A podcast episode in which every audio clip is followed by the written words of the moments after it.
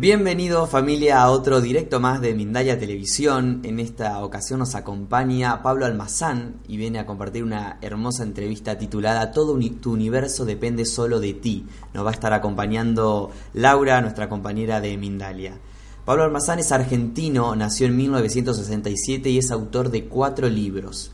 Dice, la bioexistencia consciente no es solo un camino de sanación de síntomas, sino un camino de conciencia que crece mundialmente boca a boca por los resultados de su abordaje. La finalidad es que el ser humano se descubra a través de sus dolores y circunstancias difíciles de la vida. El creador de todo, un fractal del creador que ha venido a la Tierra a recrear y trascender energías anteriores. Antes de dar paso a nuestro invitado del día eh, y esta interesante entrevista, les quiero informar de las giras que está organizando Mindalia y que va a llevar a cabo durante los próximos meses por Estados Unidos y Latinoamérica a cargo de María del Mar Rodilla, Adolfo Pérez Agustí, Enrique Simo, Esther Enguema, Ángeles Walder, Miquel Lizarralde, Carolina Corada y Ricardo Bru. Todos estos especialistas y maestros en espiritualidad, salud y conocimiento estarán por Latinoamérica y Estados Unidos dando conferencias y talleres, además de consultas privadas. Si quieren más información pueden ingresar en nuestra página web mindalia.com haciendo clic en la sección giras o haciendo clic en el banner superior de nuestra página web. También recordarles que pueden eh, participar en directo y hablar con nosotros utilizando el chat que aparece a la derecha de su pantalla. El funcionamiento del chat es muy sencillo. Debes escribir primero la palabra pregunta en mayúscula, seguido del país del cual nos estás escribiendo, seguido de tu pregunta en cuestión. De esta manera podremos trasladarle tu pregunta a nuestro invitado del día. Damos paso ya a Laura y a Pablo Almazán para comenzar con esta entrevista titulada Todo tu universo depende solo de ti. Laura, ¿cómo estás? Pues eh, muy buenas noches, en este caso en España. Eh, gracias a todos por acompañarnos. Gracias, Gonzalo, por esta presentación. Ya veo que nos acompañan desde España, desde Colombia, desde Perú, Uruguay, Estados Unidos, Argentina, Costa Rica. Ya está toda esta gente aquí con nosotros acompañándonos, muy a la espera de esta conversación que vamos a tener tan interesante con Pablo Almazán, que sin más vamos a pasar a saludarlo. Hola, ¿qué tal, Pablo? Hola, Laura, ¿cómo estás? Buenas noches. Un honor agradecido eh, a Mindalia por su tarea habitual, que es tan importante como los comunicadores que comunicamos conciencia desde aquí, pero la verdad es que el hecho de que haya medios especializados en hacerlo es un importantísimo rol que quiero agradecerles. Gracias. Bueno, pues eh, primero, antes de empezar, también agradecerte tu presencia por todo aquello que vas a compartir hoy con nosotros, tu experiencia, tus conocimientos.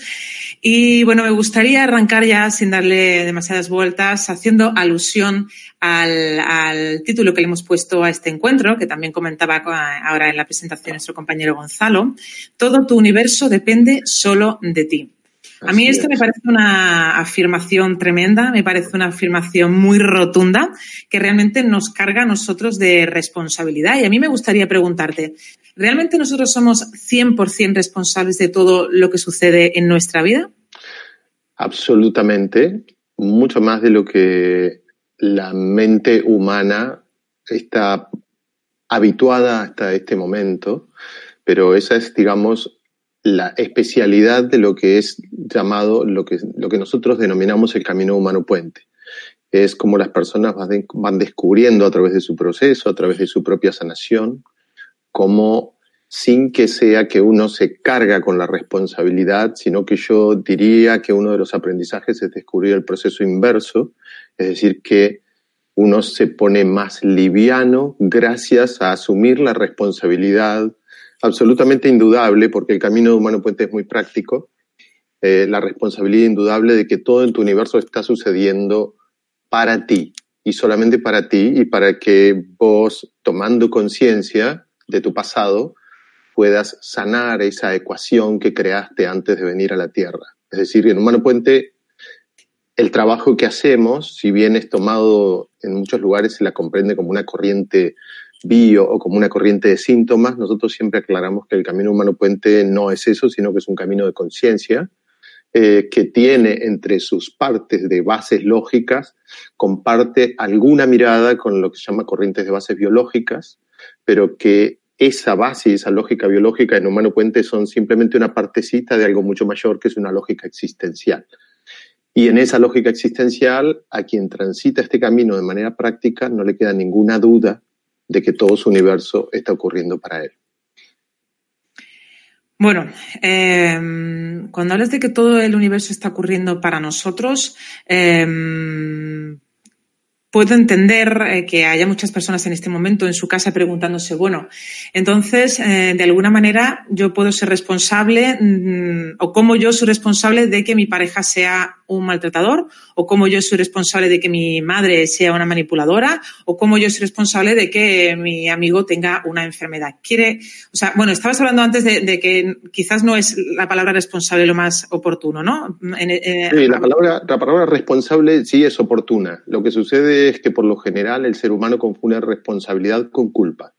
Y son dos cosas distintas. La culpa deriva como resultado de un juicio a través del cual y luego del cual una persona puede ser decretada eh, o juzgada y luego de eso o es culpable o es inocente. Y la culpa, que es algo que hace siglos que venimos eh, autoinculcándonos por creaciones propias, eh, es absolutamente un, punto determinante que no tiene vuelta atrás. Cuando una persona fue declarada culpable, eso genera una enorme impotencia. Ahora, si yo a una persona le mostrara los mecanismos por los cuales esa responsabilidad trae aparejada junto a ella todas las posibilidades necesarias para trascender esa responsabilidad, la mirada pasa a ser distinta. Pero como digo siempre, es un camino práctico, es un camino absolutamente esperanzador y muy liberador.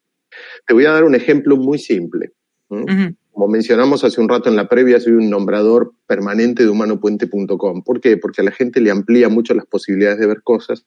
Y ahí, por ejemplo, vas a encontrar un video donde una mujer llama por teléfono porque dice que tiene una amiga que hace 40 años que tiene epilepsia, ¿ok? Y tiene un tumor en la pineal. ¿Está bien? Bajo cualquier abordaje habitual, uno podría decir, bueno, Primero, yo creo que a tu amiga le sucede tal cosa. Yo creo que tu amiga podría haber pasado por tal conflicto porque la pineal está relacionada con esto, porque la epilepsia está relacionada con esto.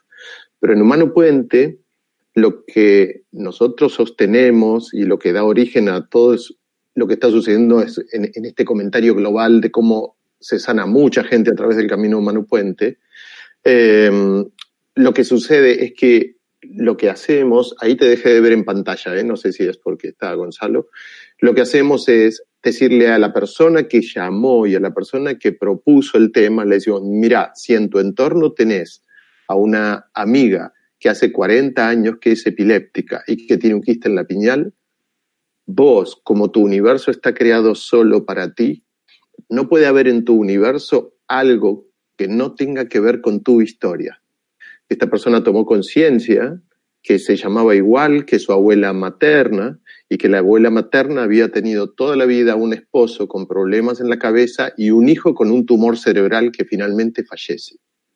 Cuando esta persona se dio cuenta de que estaba creando en su universo a una persona con un problema en la cabeza porque ella lo necesitaba para seguir viviendo, tomó conciencia, le dimos un ejercicio para que haga, muy simple, simplemente decirle a su abuela que ella ya no necesitaba eso de su abuela para, para vivir así, y podés escuchar, cuando veas ese video, vas a ver que a los 15 días participo en otro programa de radio, porque este subió en un programa de radio, y esta persona que había llamado porque su amiga tenía epilepsia hace 40 años, nos avisa que le hicieron estudios nuevos, que el quiste en la piñal desapareció y que le habían bajado la medicación de la epilepsia que le daban de hace 40 años porque le habían bajado mucho las crisis. Es decir, en Humano Puente la persona que tenemos adelante es la creadora de todo su universo y sostenemos que todo lo que le sucede es porque lo está creando, porque en su pasado hay patrones que lo relacionan con eso. Por eso digo que desde el punto de vista biológico podríamos ver el conflicto en sí, pero a eso hay que agregarle la absoluta certeza de que en Humano Puente cada uno es el creador de su propio universo y que tomando conciencia de para qué tiene lo que tiene alrededor, basándose y con las relaciones biológicas que hagan falta, pero asumiendo el yo soy más eso, una persona puede sanar todo lo que ocurre en su entorno. Y eso se refiere a lo social, lo económico, lo familiar, las relaciones, los conflictos de pareja, todo, todo lo que a uno se le puede ocurrir. Es decir, es un camino que hace a la vida toda, no solo a lo que uno comprende como salud física. ¿Y cómo llegar a conectar con ese mm, pasado o con esa mm, circunstancia que pueda haber en nuestro pasado que esté ahora provocando esto que estamos viviendo?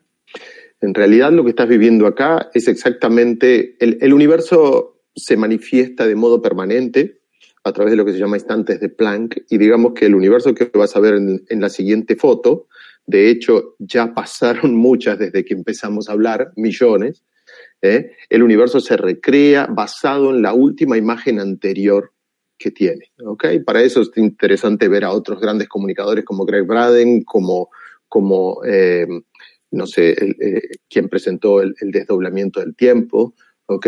Pero básicamente el universo siempre se recrea lo más parecido que puede en las, circunstancias anteriores que pasaron. Ahí tenés una gran guía, es decir, hay, hay, gente que me pregunta, ¿cómo yo sé lo que le puede haber sucedido a mis ancestros? Y yo le digo, ¿cuál es el problema que tenés en tu vida? Tal. Eso es lo que le pasó a tus ancestros. Lo que resta ahora es ir a encontrarlo. En los abordajes habituales, las personas se trabaja sobre tres momentos de su historia. Eh, la vida contemporánea, que se puede hacer en una entrevista o asociado en un ejercicio desde el inconsciente, lo que le pasó en el estado de útero un poco antes y los primeros años de vida, que se puede hacer disociado en una entrevista o asociado en lo que en Humano Puente llamamos reprogramación de útero. Y por lo general lo que existe para buscar las memorias inconscientes es lo que se llama el método de genosociograma, la psicogenealogía o el estudio del árbol genealógico o el transgeneracional. En el año 2015 yo presenté un abordaje asociado, es decir, desde el inconsciente, que se llama Reorixins. Eso es retorno al origen por interpretación de síntoma, Reorixins. Y eso es un abordaje asociado en el cual eh, se podría decir que canalizás, en realidad toda la realidad es canalizada, pero el, ser humano está acostumbrado a llamarlo de ese modo, canalizás a cada uno de tus ancestros y desde sus memorias vos ves todo lo que pasaron, pero en eso, en eso que sucedieron vos vas a poder oler lo que estaba oliendo tu abuela a los cinco años, ver lo que estaba viendo, vivir las emociones que tenía, vas a poder decir lo que no expresó, vas a poder detener a la persona que le estaba abusando, vas a poder responderle, vas a poder liberarla, vas a poder trabajar con tus tatarabuelos. Es un abordaje absolutamente vivencial que no hay que confundirlo con las constelaciones familiares que son maravillosas y respeto muchísimo a Bert Hellinger, pero acá los ancestros hablan y cada uno cuenta su historia y podés ir cambiar esa historia. Es decir, en tu inconsciente tenés, por ejemplo, aún a tu bisabuela pariendo a un hijo y que ese hijo en ese momento muere y tu bisabuela entra en una consternación total. Bueno, hoy, como en realidad el tiempo es una ilusión obstinadamente persistente, como lo dijo Einstein, lo que sucede es que esas cosas se dicen pero no se suelen llevar a la práctica. En Humano Puente nos caracterizamos por llevar a la práctica esas cosas, como lo que establece el Hoponopono. Lo primero que yo te dije, la gente dice, pero ¿cómo puede ser que una persona cuando vos tomas conciencia, se sana la otra persona. Y yo siempre le digo a la gente, eso que yo estoy, estoy diciendo es lo mismo que propone el doctor Hugh cuando dice que sanó a los 70 locos, ¿ok? Y toda la gente lo comprende, lo asume, lo comparte en Facebook, pero no lo hace. Mm. Por eso digo que Mano Puente es un camino práctico. Acá no hablamos tanto de mostrar libros de natación si no nos tiramos al agua y nos ponemos a nadar, porque esos postulados son absolutamente ciertos y son llevables a la práctica de modo simple. Lo que sucede es que falta el cómo o una explicación de cómo hacerlo y uniendo los patrones biológicos a los históricos, a lo que propone el Hoponopono, las constelaciones familiares, el conocimiento originario, que eran pueblos con muchísima conciencia y lo son, Sumadas todas esas cosas dan por resultado un todo mucho mayor que la suma de sus partes, que es lo que llamamos el camino humano puente. El camino humano puente es la suma de eso, pero además la potenciación de todo eso que surge cuando todo eso se suma, llevado a la práctica, es un camino de práctica.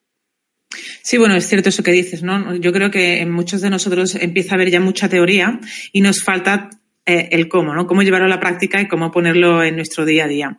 Eh, estabas eh, comentando el caso de, que, del ejemplo que has hablado de la epilepsia em, y te quería preguntar, entonces, ¿llegar al origen del asunto y tomar conciencia ya es suficiente o hay que hacer algún paso más? No en todos los casos. hay síntomas que se van con la toma de conciencia, podría ser el caso de las alergias, algunas intolerancias, alimentarias, por lo general en la toma de conciencia están, pero la propuesta de Humano Puente no es que una persona tome conciencia, eso lo cuento en varios libros, sino que el síntoma desde Humano Puente es el resultado de que tu propósito de vida no lo has sabido ver y todo el tiempo se te presentó delante tuyo. Si vos venís a la Tierra, una de las cosas que nosotros diferimos, no estamos de acuerdo con que se postulen, es que nosotros somos la consecuencia de lo que le sucedió a los ancestros, pero que nosotros no tenemos nada que ver con eso y que es una especie de carga que hemos heredado sin pedirla. Y en Humano Puente eso no es así, sino que el ser humano está acá porque ha elegido venir acá, porque es un fractal creador, que para la experiencia particular que viene a hacer, puso en orden determinados campos que le iban a proveer las, las, memorias necesarias para lo que viene a hacer a la Tierra. Y esos campos ordenados por ese creador que somos antes de abrir el tiempo, vistos desde acá, se llaman memorias ancestrales o recuerdos o vidas pasadas o akasha, ¿ok? O el cuarto plano, como cada uno lo, quiera ver, si uno ve la, el, desdoblamiento del tiempo, por ejemplo, eh, o los recuerdos de, del alma. Pero más allá de eso y antes del alma, nosotros somos un gran espíritu y somos una parte fractal de ese gran espíritu y estamos creando esta experiencia para ese estado permanente en el que estamos. El asumirse creador te da posibilidades de solucionar todo en tu vida, más allá de que es un, un, camino que siempre faltan cosas solucionar, como le sucedió a todos los grandes maestros, pero a través de una lógica de vida que tiene que ver desde el origen hasta la materia, vos te das cuenta que al fin y al cabo el síntoma surge porque has repetido muchas veces el conflicto que viniste a crear a la Tierra para trascenderlo, pero sin haber tomado conciencia. Y como consecuencia de que no tomaste conciencia en un momento de tu vida, llegó un síntoma, como dice Jung, para sanarte. Cuando, perdona, cuando hablas de síntoma, ¿te refieres a, a, enfermedad o son dos términos distintos? Muy bien, en Humano Puente llamamos síntoma a todo lo que hace que tu vida no sea plena. Es decir, una enfermedad física puede ser un síntoma. Si quieres tener pareja y no tenés pareja, es un síntoma. Si quieres tener casa y no tenés casa, es un síntoma. Si tu economía no es la suficiente para que te sientas pleno, realizado y puedas hacer tu vida y brindarle a tus crías lo que hace falta criar, eh, darles para que se críen y lo vivís de modo conflictivo, es un síntoma. Todo lo que para ti sea incómodo, nunca para el consultor. Consultor de Humano Puente nunca le podría decir a una persona, o nunca debería decirle a una persona, vos tendrías que hacer esto. El consultor de Humano Puente que hace eso sabe que se olvidó por un momento de lo que propone Humano Puente. Un consultor de Humano Puente lo que hace es recibir a alguien que tiene un síntoma, un problema de vida, y desde ese recibir poder otorgarle una respuesta desde una lógica diferente, que tiene que ver, como te dije, con la lógica de los síntomas, con la lógica biológica, que tiene un, una parte derivada de Hammer con la que coincidimos, con otras partes de lo que propone Hammer no coincidimos, y así con un montón de cosas que podrían llamarse de camino espiritual, con esta parte de este camino coincidimos, pero esta, esta no, porque va en contra de lo que la biología parece indicar que tiene que hacerse. ¿Eh? Y todo ese paquete hace que una persona, un consultor esté a disposición de quien viene a consulta y dice, bueno, mi síntoma es, y puede ser cualquier tema, cualquier propuesta, sabiendo que esa persona está viviendo como síntoma una, una determinada circunstancia y sabiendo que somos todos fractales del creador o de Dios o de como cada uno quiera llamarlo, sabemos que esa persona tiene en su pasado ¿eh? Eh, vivencias, distorsiones, recuerdos que han hecho que en su vida tome determinadas eh, acciones o decisiones o que su cuerpo haya tomado esas decisiones. Por ejemplo, en Humano Puente, cuando una persona viene y nos dice no puedo tener hijos, la primera pregunta que le hacemos, el siguiente libro que voy a sacar, aquí tengo los cuatro libros al lado, pero el siguiente eh, se llama algo así como los niños del alma, los niños nacidos del alma, y son todos casos con las fotos de niños sanados. Hay cientos de niños, no sanados, sino nacidos tras sanar las infertilidades porque eran dolores del alma de sus madres. Entonces, de sus madres y sus padres. Eh, estos casos, por ejemplo, lo primero que le preguntamos a la persona es algo muy simple. sabiendo que tu biología es como la biología y, responde a todos los patrones naturales que hay en una planta, en un gusano, en una flor, en un, un picaflor, en un coliflor, en una rosa. ¿Por qué tu biología renunciaría a que vos seas un puente de expansión de la especie humana? ¿Qué pasó en la historia de tu biología que tomó esa determinación? Y siempre la respuesta es la misma es que alguien murió en circunstancias de parto en tu pasado y está relacionado inconscientemente con ese hecho, ya sea con el niño, ya sea con la madre, ya sea con el padre que murió al nacer el niño en un accidente. Cuando las personas toman conciencia de eso, como me preguntabas hoy, ¿alcanza para tomar conciencia? A veces cuando toman conciencia ya se soluciona, pero la propuesta de Humano Puente es que puedas a través de tus síntomas ir a buscar todas las historias de dolor que había en el pasado y tratar de reparar y de recordar, revivir y reparar esas historias. Eso es lo que te permite hacer Reorixia. Cuando reparas esas historias, tu inconsciente, tu alma, como cada uno lo quiera llamar, ya no porta esos dolores que le impiden, por ejemplo, tener un hijo. Por eso la gran cantidad de niños nacidos que hay a través del abordaje humano puente. Hay niños autistas sanados, con los cuales nunca se trabajó, siempre se trabajó con sus padres. Hay personas sanadas que nunca se trabaja con ellas, siempre se trabaja con el que viene a consulta y que cuenta el problema de esa persona.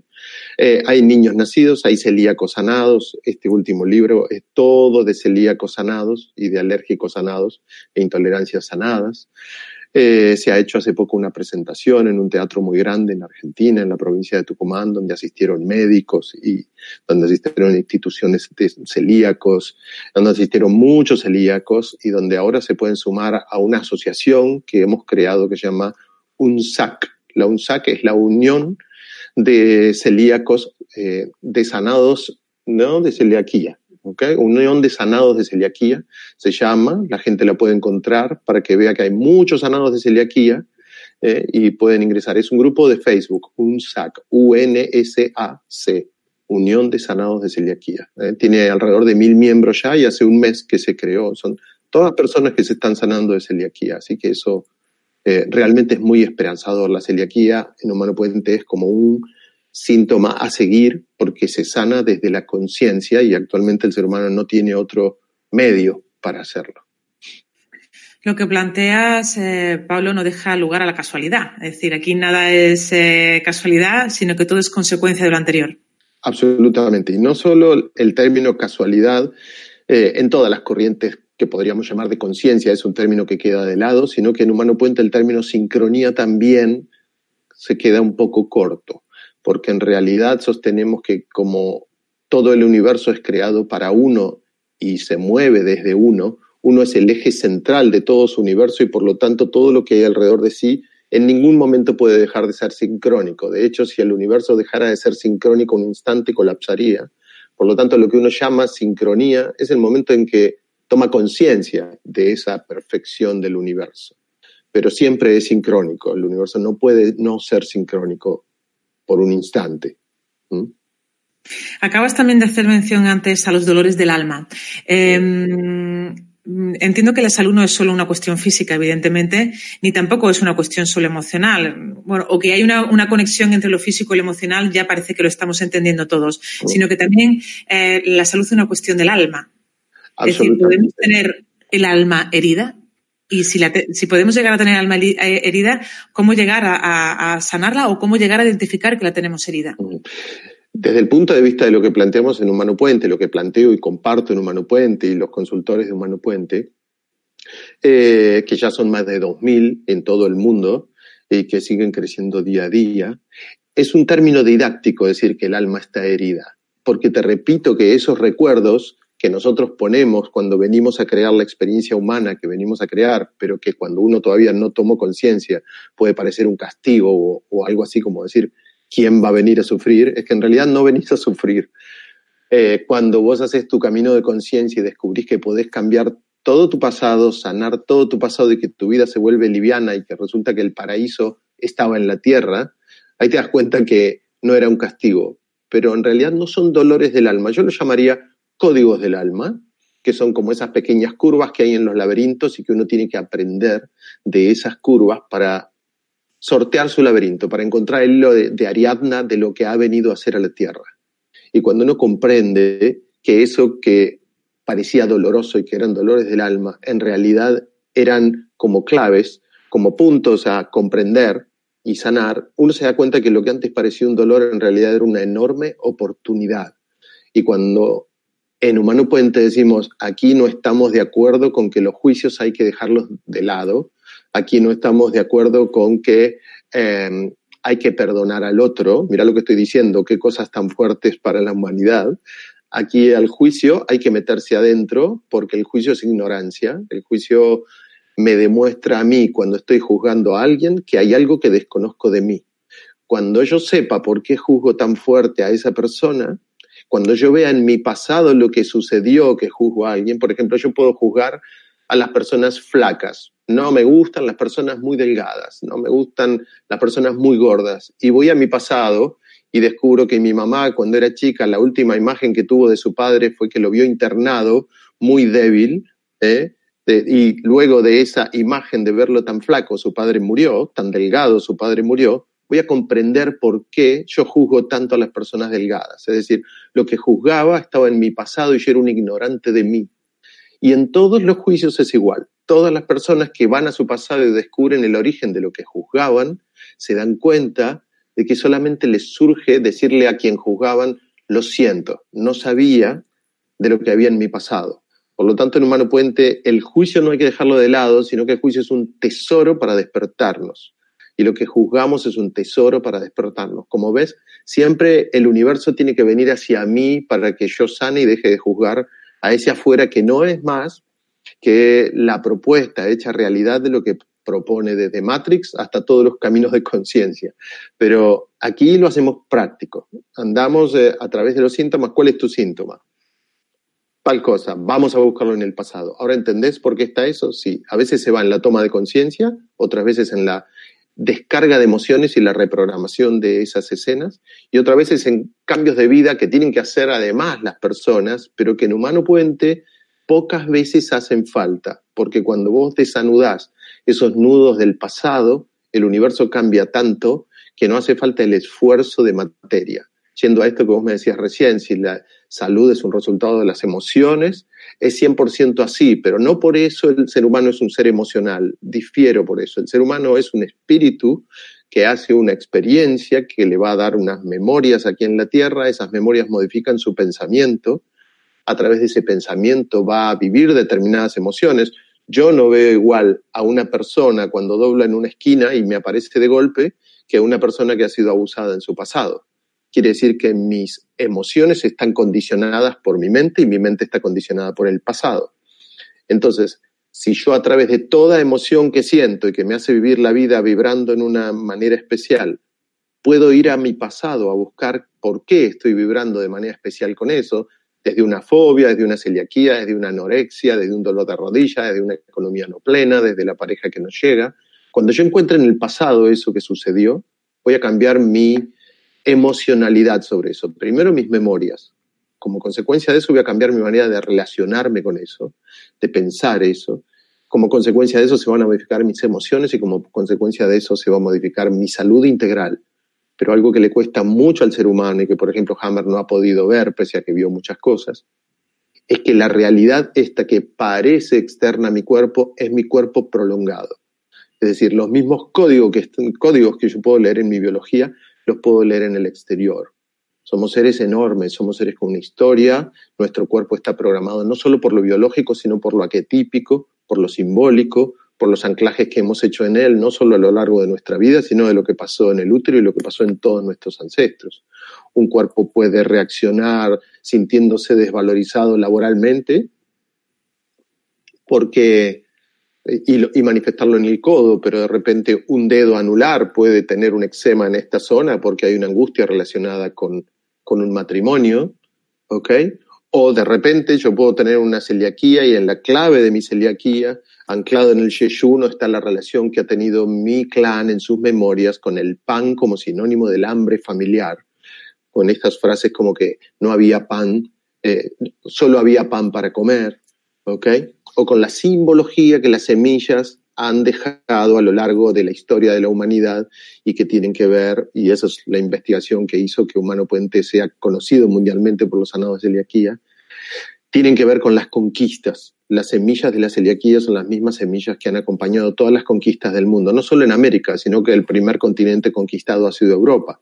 Es decir, esas mismas semillas que han viajado junto con las conquistas a lo largo de todo el mundo, hoy son las que las personas con conflictos de autoridad, con padres que han modificado su vida por acción u omisión, eh, hoy al incorporar una semilla que recuerda a las autoridades forzadas, están teniendo como consecuencia de su emocionalidad y acompañados por otros conflictos globales como están sucediendo ahora y es la, el uso indiscriminado de medicamentos pues, desde hace un tiempo, de antibióticos y esas cosas, el hecho de que se ha eh, afectado tanto la microbiota, sumado a estos conflictos de autoridad que hay, es el origen de, la epidemia celíaca mundial que estamos viviendo en estos momentos.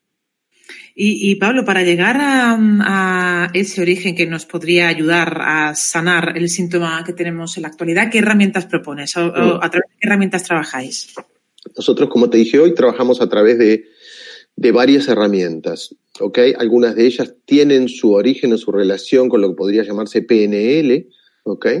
Eh, lo que sucede es que en Humano Puente, obstinados por los resultados y por dejarnos llevar por lo que sentimos, eh, había algunas corrientes que proponían que en determinados casos no había que abrazar a una persona, que no había que tener contacto, que no había que consolarla, y como eso no nos resonaba, nos atrevimos a esas a esas metodologías, a modificarlas absolutamente, a abrazar cuando una persona quedó en un estado vulnerable.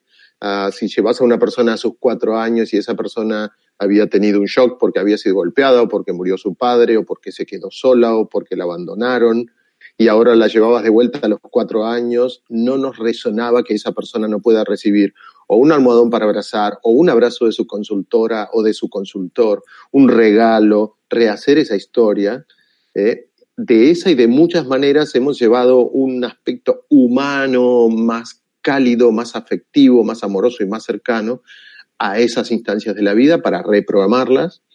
Lo mismo hicimos en el momento de desprogramar el útero.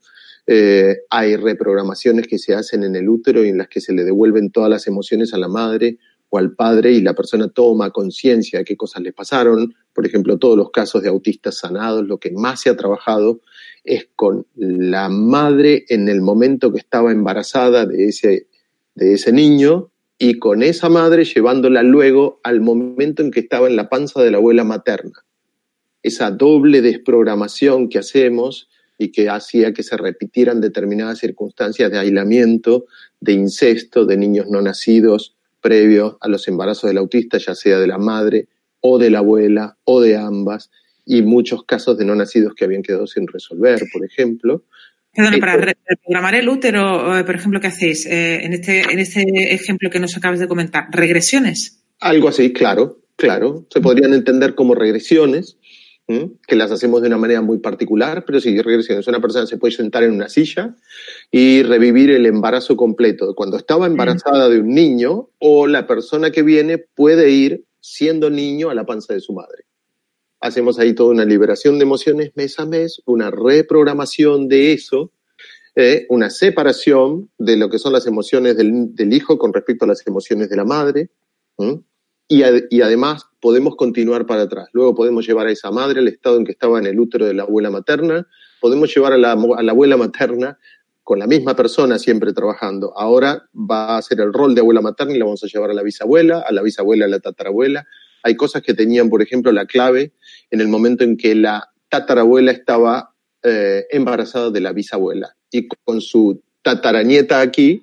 hacemos todo el abordaje y hacemos todo el recorrido de esa cadena de úteros, sacando todas las emociones y permitiendo vivir todo lo que vivió esta, esta persona. Pero Reorixins, por ejemplo, que es la tercera parte, que es la que permite ir a la historia ancestral y te permite viajar a través de los ancestros, lo que hace es que vos puedas vivir ancestro por ancestro qué fue lo que pasó con respecto a determinado tema. Por eso se llama por interpretación de síntomas. Entonces puedes viajar desde tu mamá hasta tu tatarabuela. Y hay otro abordaje que llamamos Reorixins lineal, que es muy parecido a vidas pasadas. Directamente puedes ir al siglo IV o puede ser una mujer que aparece en África abandonada hace nueve siglos, o puedes ir a Egipto, o un montón de cosas del inconsciente colectivo o del inconsciente familiar, según cómo se arme esa escena. Es un, es un, para que te des una idea, una vez en un encuentro de montaña de los que hacemos, se presentó la creación a contarnos cómo había creado. Sí, se puede llegar muy lejos. ¿Y de qué manera se presenta la creación? ¿En qué, en qué, forma? Básicamente, eh, cada uno de nosotros es el resultado de todo lo que ha ocurrido desde lo que hoy se conoce como el Big Bang o este universo inflacionario o como sea que se haya planteado el origen del universo. Hasta acá hemos llegado y para el inconsciente hay postulados tan simples que presenta Jung eh, como profundos, pero por lo general la humanidad no toma dimensión de esas características que, por ejemplo, plantea Jung. Cuando, cuando Jung plantea que el inconsciente es atemporal, el ser humano no se da cuenta lo que significa atemporal. Atemporal significa que en tu inconsciente está lo que yo acabo de decir hace un minuto, lo que pasa es que lo puedo recordar y traer mucho más rápido desde mi consciente, pero ya está en el inconsciente eso, pero en el inconsciente también está el momento en que vos eras un pez pasando a ser anfibio. Y que sea atemporal significa que es atemporal, es decir, que la información no está guardada secuencialmente, esto aquí y esto acá y esto acá y esto acá, sino que toda la información convive y coexiste a la misma distancia. Recordar el momento para tu biología y tu inconsciente en que eras un pez o una ameba o un tenóforo nadando al costado de un volcán en una laguna tibia, le lleva el mismo esfuerzo que recordar la vida de tu madre cuando estaba embarazada de vos. Lo que sucede es que se postulan cosas, pero no se las lleva a la práctica. Entonces, en Humano Puente, sosteniendo que eso tenía que ser así porque es así, porque es verdad que el inconsciente es atemporal, nos animamos a decir, entonces yo me podría acordar de qué sucedió con respecto a mi síntoma en mis memorias hace nueve siglos, y por supuesto que te puedes acordar. Sí, claro, la información en el inconsciente está. Y el hecho de que el inconsciente, otra característica sea real o virtual, es lo mismo para tu inconsciente, tampoco el ser humano toma conciencia del poder de eso. Si real es igual a virtual, yo podría ir a la vida de mi abuela y en esas memorias crear una nueva escena en la vida de mi abuela, aunque no sea real, aunque sea virtual. Y la respuesta es que para el inconsciente todo es real, o que o para el inconsciente todo es virtual. Y eso quiere decir que es lo mismo. Pero además el inconsciente, al igual que un programa de computadora, si bien un lado tuyo va a recordar las dos líneas de programación que escribiste, en el inconsciente la que, vas, la que va a usar la computadora que sos para programar su vida es la última que escribiste en ese programa de computación. Por lo tanto, vos puedes encontrar ese renglón particular que hoy hace tu síntoma, cambiar ese renglón y cuando vengas a tu realidad, tu realidad no es que tal vez cambie, sino que es imposible que no haya cambiado, por una cuestión absolutamente lógica. Pero como el ser humano en principio no se reconoce creador, cuando se encuentra con el entorno que hay alrededor de sí, cree que ese entorno no tiene que ver con, él, ni que está creado para él, ni que está creado por él, porque es todo a la vez. Entonces cree que algo externo a él le tiene que solucionar las cosas. Y la noticia es que, como todos los maestros espirituales han dicho, como, como Baba lo dijo, Buda lo dijo, Cristo, Cristo lo dijo, y todos siguen aquí vivos, presentes, y vos también, y tus ancestros también, y todos los, todos los seres que hacen el camino humano puente y se reconocen creadores, se dan cuenta de que al ser creadores, es imposible que vos mueras en tu realidad.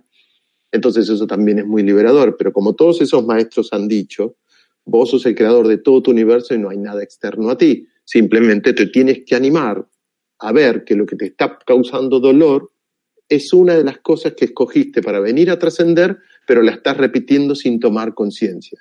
Cuando tomes conciencia de lo poderoso que es un dolor, un síntoma, un sufrimiento, pero no para huir de él y no para callarlo y para guardarlo, sino para ir directo a ver por qué estás sufriendo. Si yo soy un fractal del Creador, ¿cómo voy a estar sufriendo? Ese sufrimiento tiene que tener un tesoro para mí. Y cuando vos descubrís que detrás de todo sufrimiento hay nudos del pasado, entras a esos nudos del pasado, los abrís y simplemente ese tema no puede continuar igual.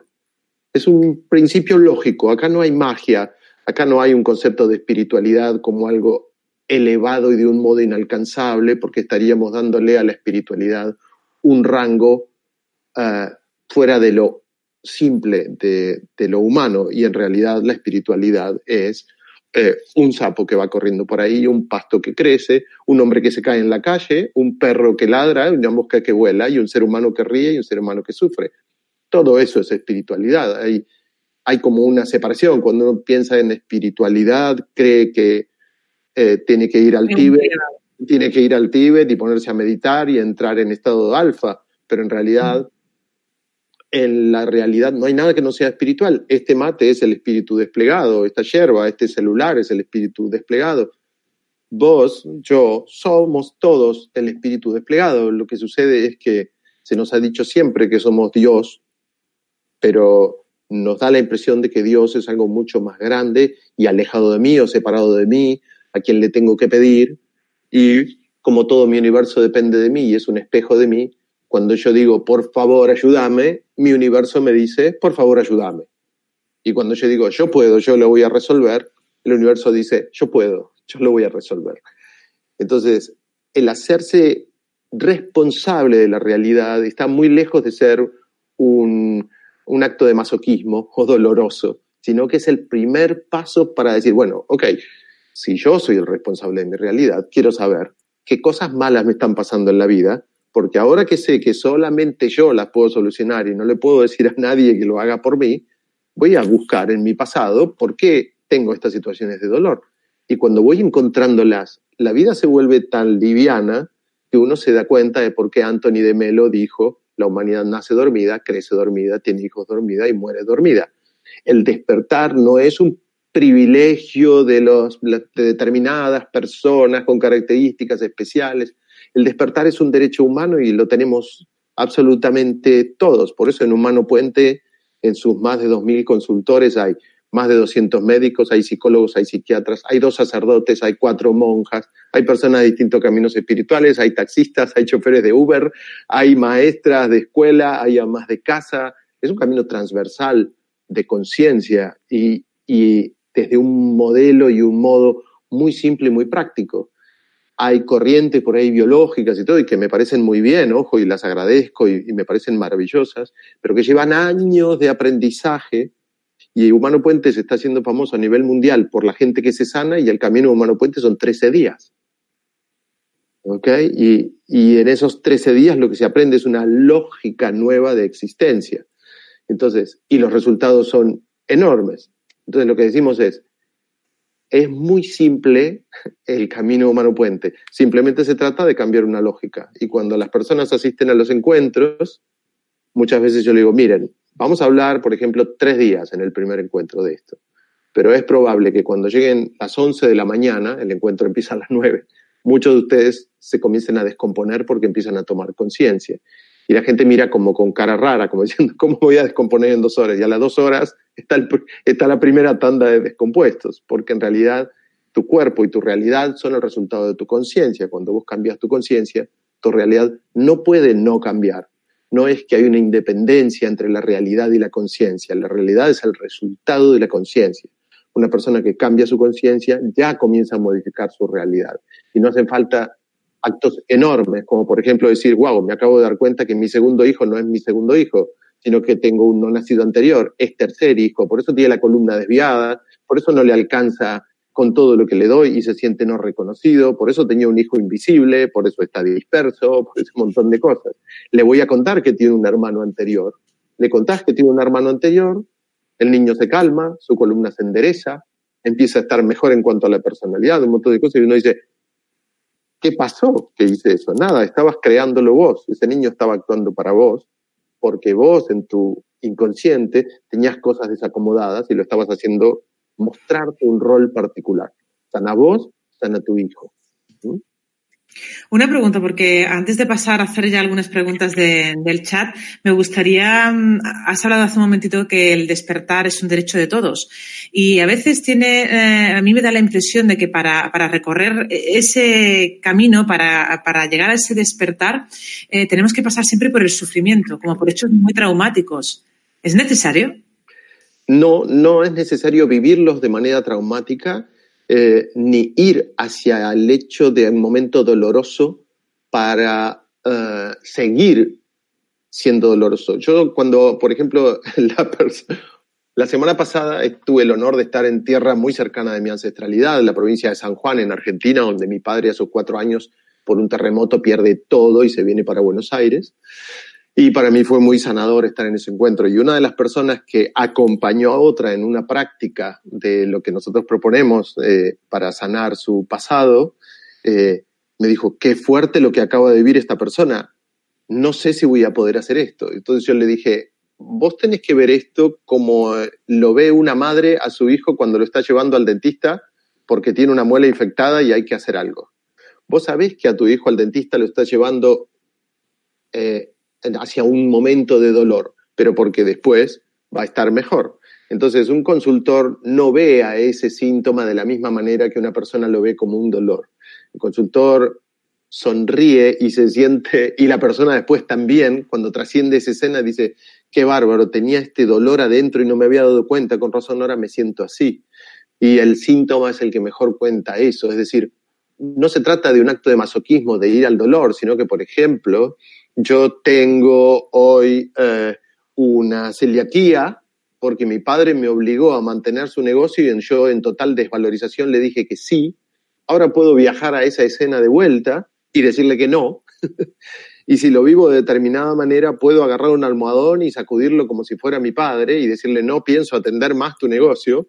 Y ese hecho que había sido doloroso en mi vida, ahora lo vivo de otra manera y cuando llego aquí a mi presente, Digo, ¿qué es lo que me pasó que me siento tan liviano? Y ahí comenzás a darte cuenta que tu cuerpo es solo un actor que está bailando la música de tus emociones. Cuando vos cambiás esa música, tu cuerpo se empieza a sentir absolutamente distinto, no solo interiormente, sino exteriormente, tu cuerpo extendido, tu realidad, la relación con las personas, la relación con los demás.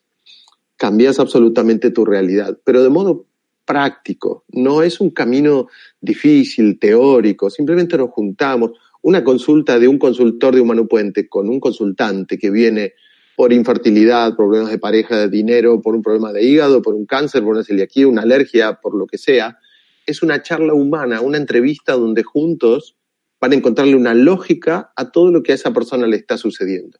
Puede ser una charla, tomando un mate, tomando un té, charlando, tomando conciencia, son encuentros de conciencia. Y en determinados momentos hay que decir, bueno, espera, esta parte lo mejor va a ser que además de tomar conciencia, hagamos determinada desprogramación.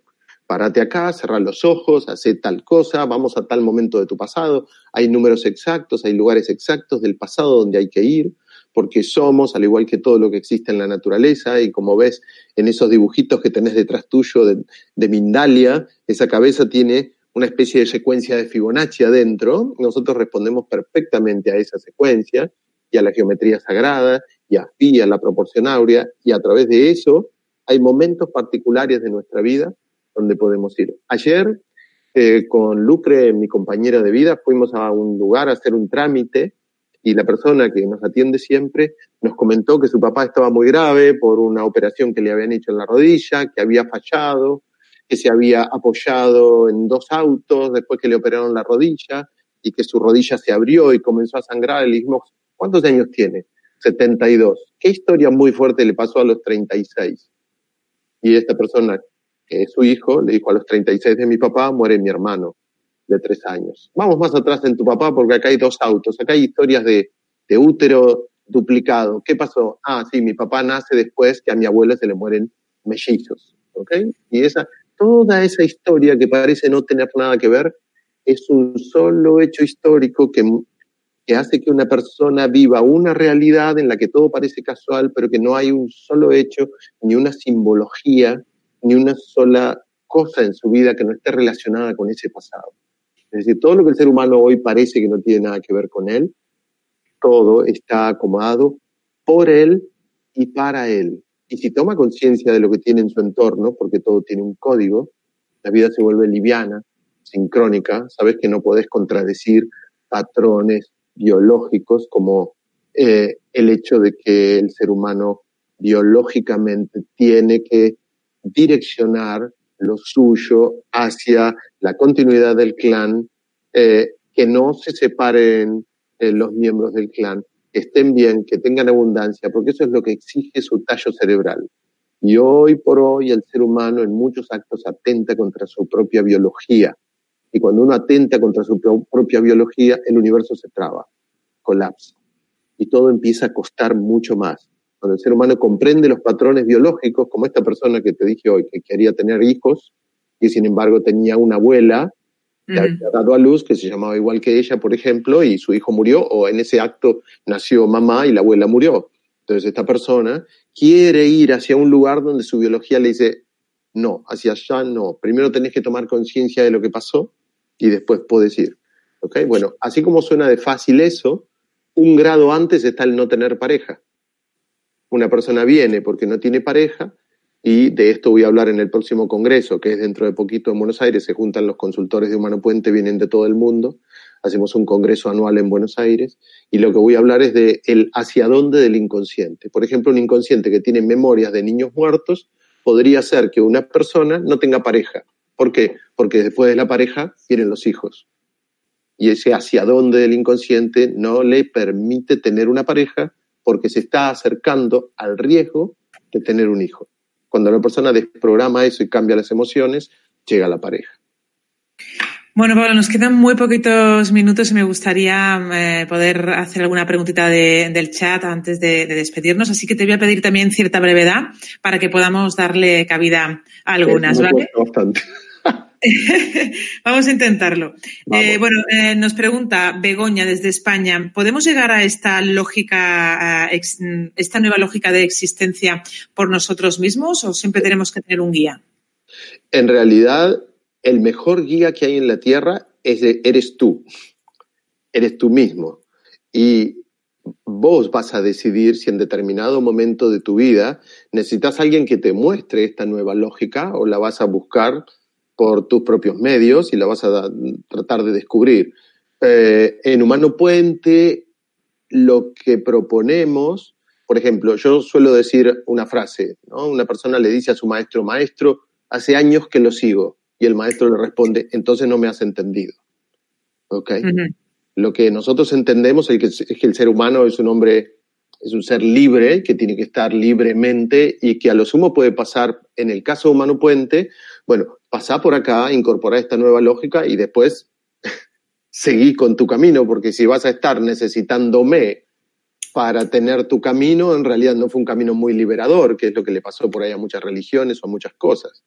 Lo que sí, en Humano Puente lo que hay es un grupo enorme que está dentro de un grupo cerrado que es de Facebook al que solamente entran consultores de Humano Puente, que es un grupo de interconsulta de consultores. Cuando creamos Humano Puente con Lucrecia, lo primero que surgió es un espacio donde todos los consultores que hacen el Camino Humano Puente y de todo el mundo interactúan ahí y se ayudan entre sí. Hola, voy a atender una persona que llega porque su hijo tiene estenosis aórtica, tra, tra, tra. A ver, ¿quién, ¿quién me puede dar una mano? Voy a hacer este abordaje. Entonces aparece un médico, un consultor que no es médico, otra persona que lo asistió desde todos los países y le dicen, mira, yo lo abordé y pasó esto, pasó aquello, pregúntale por este tema, averigua tal otro, y se asisten desde todo el mundo. Ese es el único ámbito que uno podría decir de pertenencia, pero porque uno quiere estar, porque en realidad el camino humano puente es un camino individual. Se incorpora una nueva lógica y quien trasciende esos 13 días, después, lo ideal es que salga a sanar su universo incluidos todas las personas con síntomas que lleguen, y que si requiere una asistencia, ahí tiene ese buscador donde todos sus compañeros del mundo lo van a asistir. Un consultor de Humano Puente nunca está solo, siempre está acompañado, no importa el lugar del mundo donde viva, pero sí es un camino de absoluta libertad y de, y de no la pertenencia desde la obligación, sino decir, qué bueno que cuento con esto, que puedo entrar a preguntar, pero después su camino sigue solo. El mejor guía es uno mismo. Bueno, pues vamos a quedarnos con esa idea. El mejor guía es uno mismo. Y vamos a continuar ahora desde México con José Olivares, eh, que pregunta, al recordar el sufrimiento de nuestros ancestros, ¿no nos atraemos a nosotros su karma? En realidad hay un concepto, así como digo que Humano Puente viene a replantear muchas cosas de la biología y de los síntomas de esas cosas, también la experiencia nos ha dicho que hay cosas de los caminos espirituales con las que coincidimos y cosas que no. La primera es que yo no atraigo, yo creo. Yo soy creador. Y por el hecho de no meterme en mi inconsciente a ver qué fue lo que pasó, no es que dejo de crear eso, sino al revés.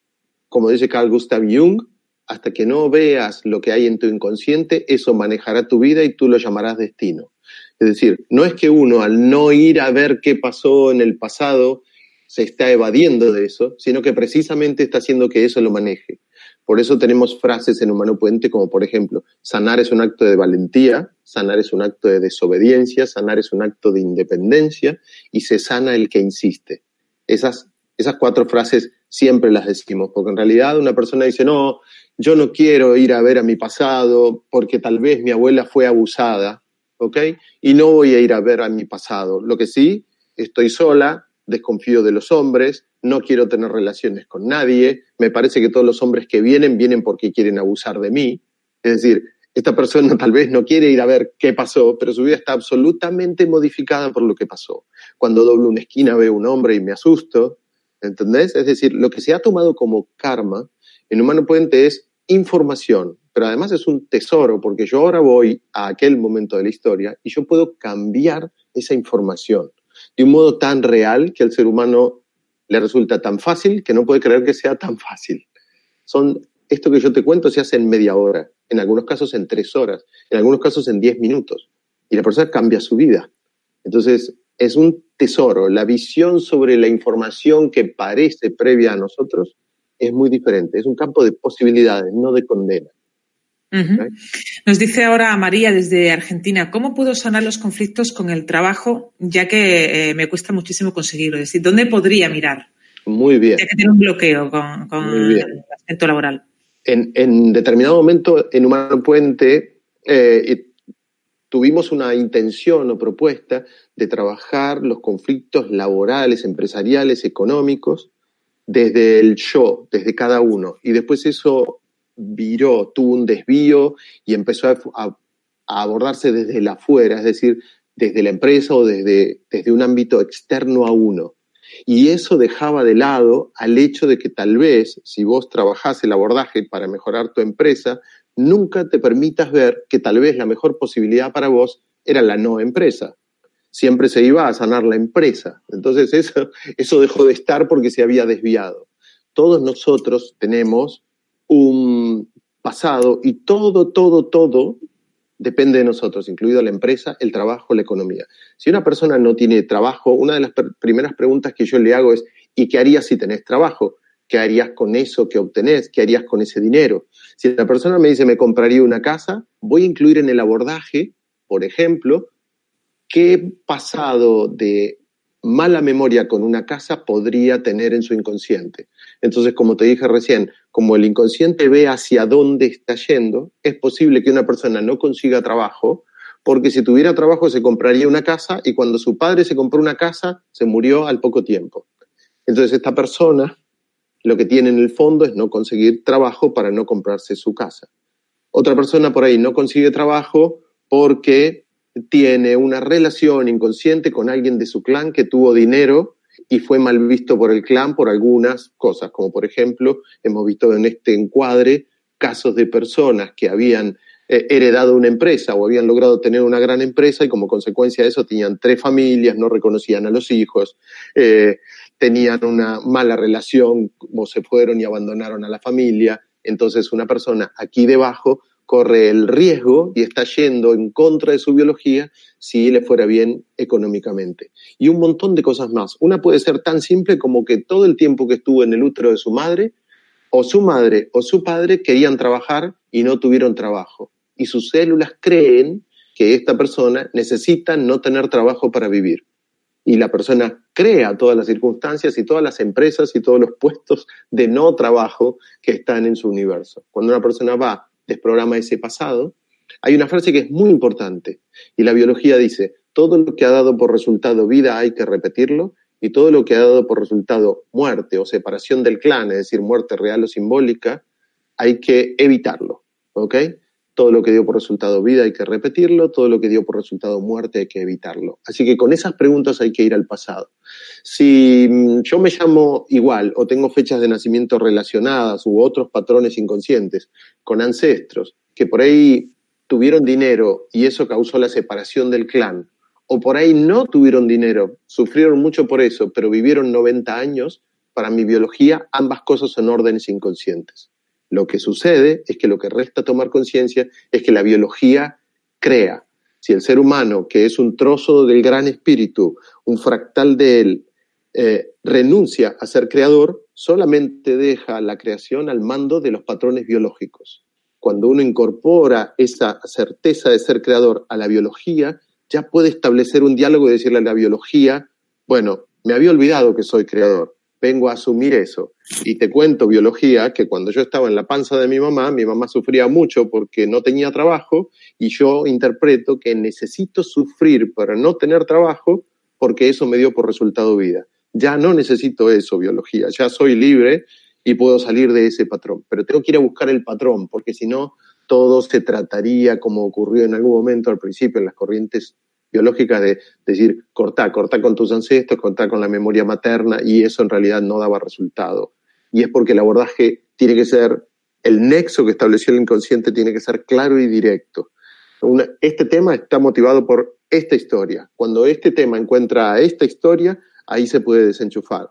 No se trata de cortar todos los cables de la bomba para que la bomba deje de funcionar, sino que hay determinados cables que son los específicos para cada bomba. ¿Mm?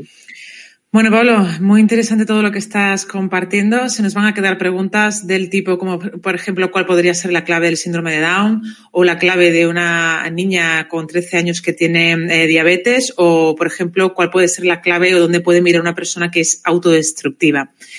Se nos van a quedar ahí. No sé si rápidamente podrías decir algo, pero tenemos un minuto. Síndrome de Down, que vayan a buscar las historias ancestrales de dolores muy grandes, por ejemplo, para el autismo, para el TDAH, para ese tipo de cosas.